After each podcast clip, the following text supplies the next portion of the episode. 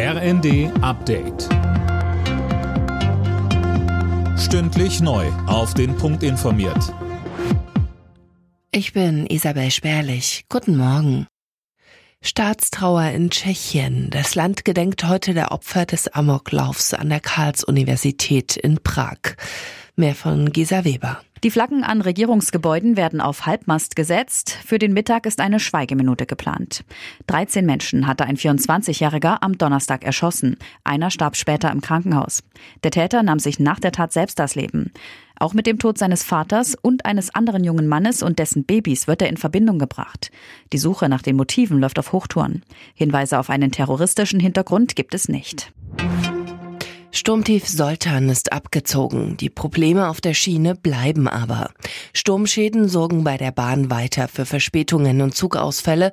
Betroffen sind unter anderem die Fernverbindungen Hamburg-Hannover-Kassel oder Münster-Frankfurt-Stuttgart.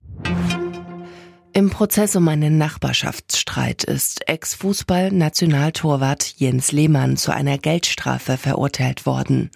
Er muss wegen Sachbeschädigung, Beleidigung und Betrugs insgesamt 420.000 Euro zahlen. Lehmann hatte unter anderem mit einer Kettensäge die Garage eines Nachbarn beschädigt.